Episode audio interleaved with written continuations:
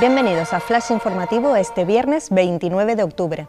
La madre de Ana y Olivia hace un canto a la vida en los premios Taburiente. Las emociones se desbordaron anoche en el Teatro Guimerá de la capital tinerfeña durante la celebración de la gala de los premios Taburiente 2021, que otorga la Fundación Diario de Avisos en su sexta edición y que distinguieron la labor de 12 personas o entidades que representan un ejemplo tanto en el ámbito profesional como en el personal premiando el valor social y la excelencia profesional.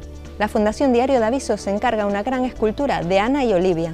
La Fundación Diario de Avisos se encargará un prestigioso escultor internacional, una gran escultura con la imagen de las niñas Ana y Olivia, que se ubicará cerca del mar, en un lugar emblemático de Santa Cruz de Tenerife, según anunció anoche Lucas Fernández, presidente de la Fundación, durante la gala de los premios Taburiente. Las ayudas europeas no llegarán hasta que se acabe la erupción. Las autoridades europeas y canarias ya trabajan en la posible ampliación de la partida de 500 millones de euros del Fondo de Solidaridad.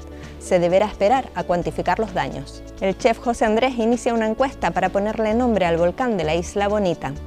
El reconocido cocinero que visitó La Palma con su ONG en las primeras semanas de la emergencia volcánica que vive la isla ha lanzado una encuesta en sus redes sociales para saber qué nombre es el preferido para bautizar al volcán nacido el 19 de septiembre. Más noticias en diariodavisos.com.